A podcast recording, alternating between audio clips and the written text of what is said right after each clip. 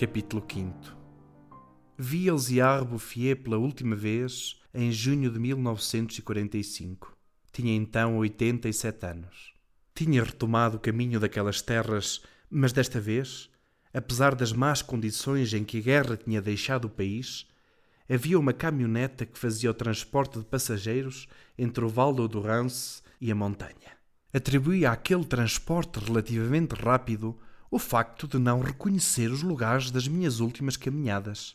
Pareceu-me também que o itinerário seguido me fazia passar por sítios novos. Precisei de ver o nome de uma aldeia para concluir que estava mesmo naquela região, outrora desolada e em ruínas.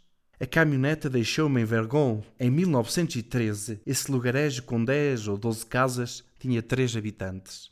Eram autênticos selvagens. Detestavam-se viviam da caça com armadilhas, mais ou menos no mesmo estado físico e moral dos homens da pré-história. As urtigas devoravam a toda a volta as casas abandonadas. A sua condição era sem esperança.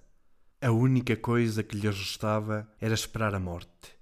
Uma situação que não predispõe à virtude. Mas agora tudo estava mudado. Até o próprio ar. Em vez das rajadas de vento secas e violentas que sopravam no passado, acolheu-me uma brisa suave, carregada de aromas. Um som semelhante ao da água a correr vinha do alto. Era o vento da floresta. Finalmente, para meu espanto, ouvi o barulho da água a cair para uma bacia. Vi que tinham feito uma fonte. E o que mais me tocou, perto dela tinham plantado uma tília, aparentando ter uns quatro anos, mas já forte, símbolo incontestável de um renascimento. Além disso, Vergon mostrava sinais de um trabalho para o qual a esperança é necessária.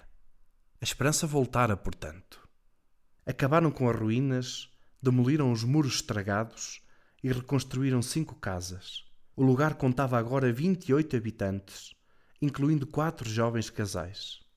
As casas novas, rebocadas de fresco, tinham em volta jardins onde cresciam, misturados mas ordenados, os legumes e as flores, as couves e as roseiras, os alhos porros e as bocas de leão, o aipo e as anémonas. Era agora um lugar onde apetecia viver. A partir dali, fiz o meu caminho a pé. A guerra de que acabávamos de sair não permitira o desenvolvimento pleno da vida, mas Lázaro já tinha saído do túmulo. Nas encostas mais baixas da montanha, podia observar pequenos campos de cevada e centeio em crescimento. No fundo dos vales estreitos, alguns prados floresciam. Bastaram os oito anos que nos separam dessa época para que toda a região florescesse em saúde e bem-estar.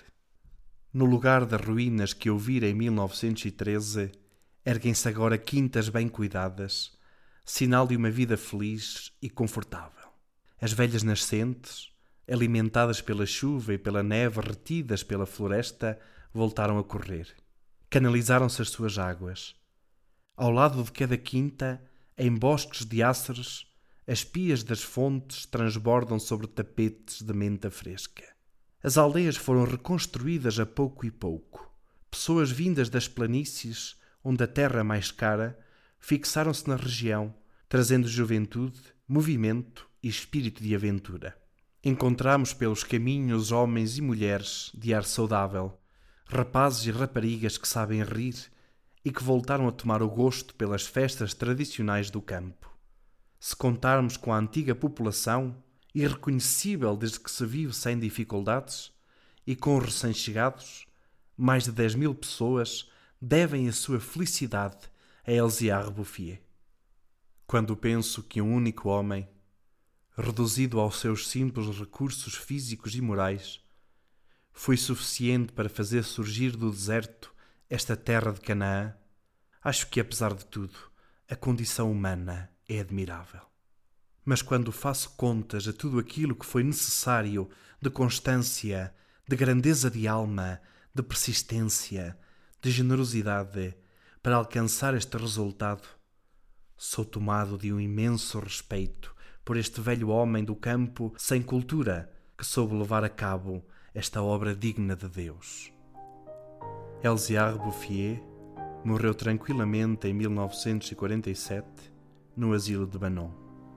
Fim da obra.